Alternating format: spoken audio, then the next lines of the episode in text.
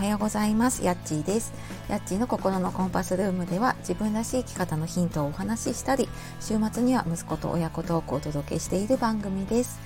本日もお聴きくださいましてありがとうございます、えー、週の終わり金曜日になりましたね。はい皆様いかがお過ごしでしょうか。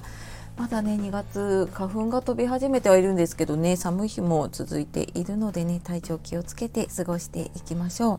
はい。で、えー、今日はですね最初にちょっとコラボライブのお知らせとあとはですねあの便利な家電使ってますかっていうことで、えー、我が家はですねドラム式の洗濯乾燥機をもうやっと念願で買え買いました先日で、まあ、そこでねちょっとこう家事の時短への投資っていうのを考えてみたのでこうなんか時間がないなとかちょっと家事を効率よくしたいなって思ってる方にねちょっと役に立つかなと思ってはいちょっとお話をしたいと思います。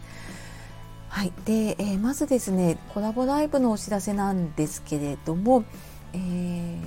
とですねスタンド FM の方でハムさんでクラリネットを演奏されているハムクラジオのねハムさんと、えー、日時がですね3月2日火曜日の夜9時半、えー、21時30分からですね。まあ、そんなに多分長くはならないかもしれないんですけれども。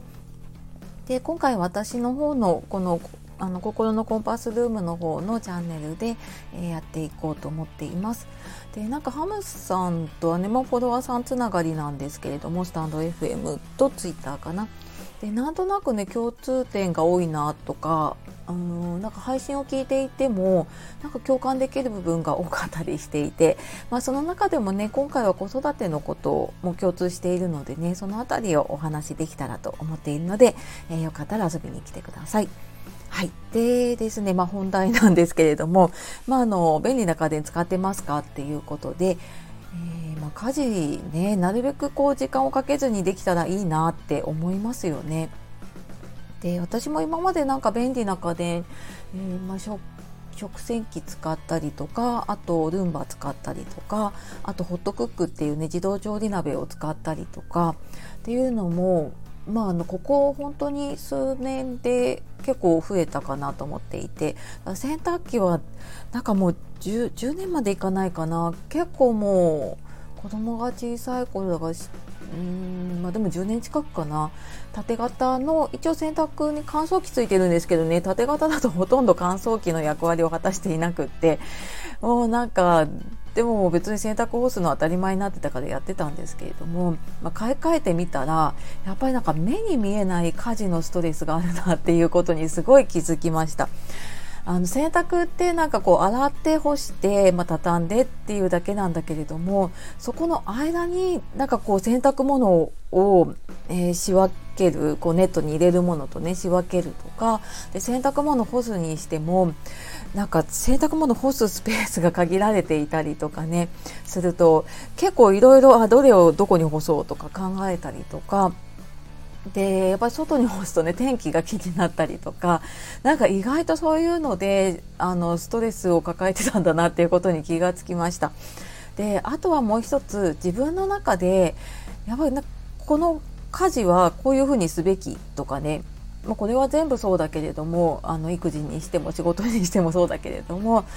うん、なんか洗濯は私はなんとなくずっと外に干してきてたので天気のいい日は外でこう日に当てて洗濯物を干すんだっていうふうになんとなく思い込んでいたりとか あと料理とかもねやっぱ手作りがいいなってやっぱ親にそうやってね作ってもらったのもあってやっぱなんか手作りがいいなって思う反面でも自分は仕事もねしていきたいから、まあ、どこかでちょっと折り合いつけなきゃなっていうところはあるんですけれども。まあそんなね、えーと、ことだったりとか、まあ、家事とか子育てっていうのはやっぱり女性とか母親がやるべきだっていうなんとなく自分の中のね思い込みがあってそういう便利なものに踏み出せなかったなっていうのは思ったんだけれどもでも本当にそうなのかなと思ってみるといや洗濯やっぱりこの時期花粉もつくしでなんかタオルとかドラム式の乾燥機って思った以上にふっかふかになるんですね。あれ感動しました本当に。っていうぐらいにになるのでなんか使わないとか知らないであなんかあれはダメなんじゃないかって思うのはねやめようって今回また、はい、あの思い直しました。はい、でなんかそのね家事の自体の投資、まあ、やっぱりね金額も投資したりする分のリターンって何だろうなと思った時に一番はやっぱり時間ができるんですよね。なので、まあ、その分の時間をちょっとなんかなかなか時間が作れなかったちょっと運動したりとかねあのウォーキングとかしたいなと思いながらできなかった その時間に多分当てられるぐらいの時間は浮くなと思ったので、まあ、そっちに時間を使おうかなって思ってます。であとやっぱりそのストレスがなくなったことでの心の余裕ができたことですごくなんか家族に優しくできるっていうのかな、うん、なんかもう洗濯もやって忙しいみたいなのでちょっとイライラしてたのが、うん、なんかちょっとこう余白ができたのかその分の余裕ができたかなと思います。であとはこれマイナスのリターンになるのかもしれないですけどねやっぱお金が減りますよねその買った分で。